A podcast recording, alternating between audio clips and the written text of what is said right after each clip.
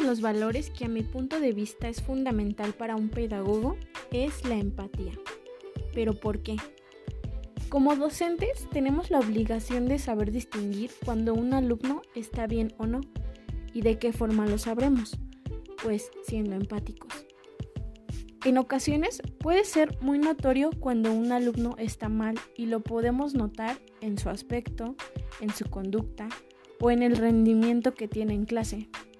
Si bien pueden existir diversos factores que hacen que un alumno no dé su 100% en clase, y es ahí donde nosotros como docentes intervinimos preguntando las razones y siendo empáticos para poder ayudar a nuestro alumno.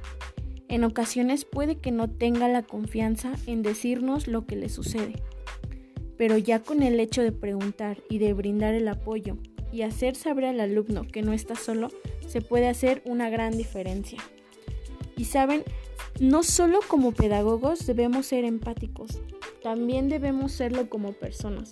En ocasiones solo nos damos el tiempo de enojarnos, enfadarnos por cualquier circunstancia externa a nosotros, sin saber el qué está ocasionando o por qué se ocasiona esta circunstancia. Tenemos muy poco conocimiento en la empatía y siento que es algo que fundamental es para un pedagogo, pero también como personas debemos tenerlo todo el tiempo.